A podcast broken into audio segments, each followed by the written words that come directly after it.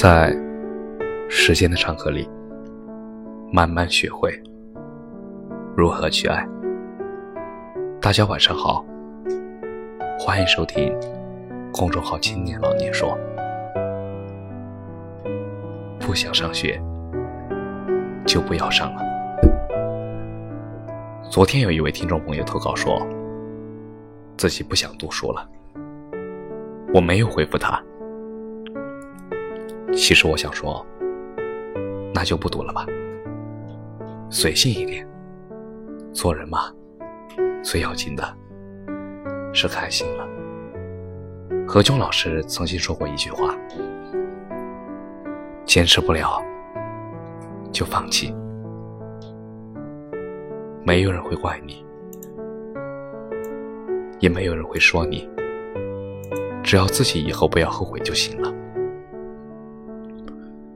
读书苦，读书累，读书还要交学费，不如去当黑社会，有车有房有地位，晚上还有美女陪。这是我们那里小朋友们都喜欢说的绕口令。你看吧，小孩子都懂的道理，你还没参透呢。你得学会做一个干净洒脱的人，往事不记，后事不提。再说了，读书有啥用？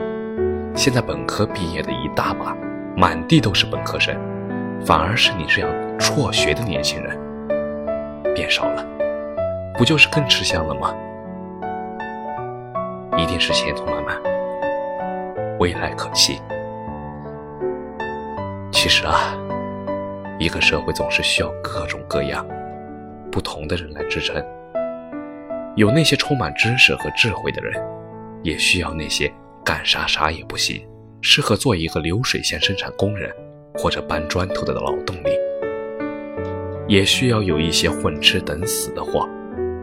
你不想读书，就不读了吧，跟在座的各位没有任何关系。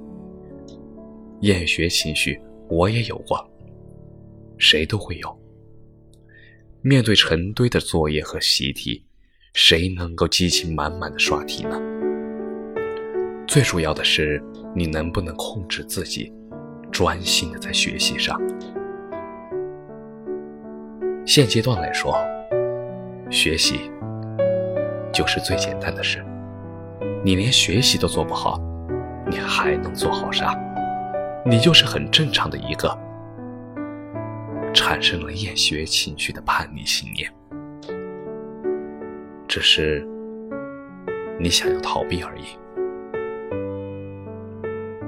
不管你选啥，这个选择一定是改变你一生的。但是我想说，一个人碰到了困难，一定要试着去。熬一熬，不然轻易放弃好的结果，可能让你追悔莫及。感谢你的收听，晚安。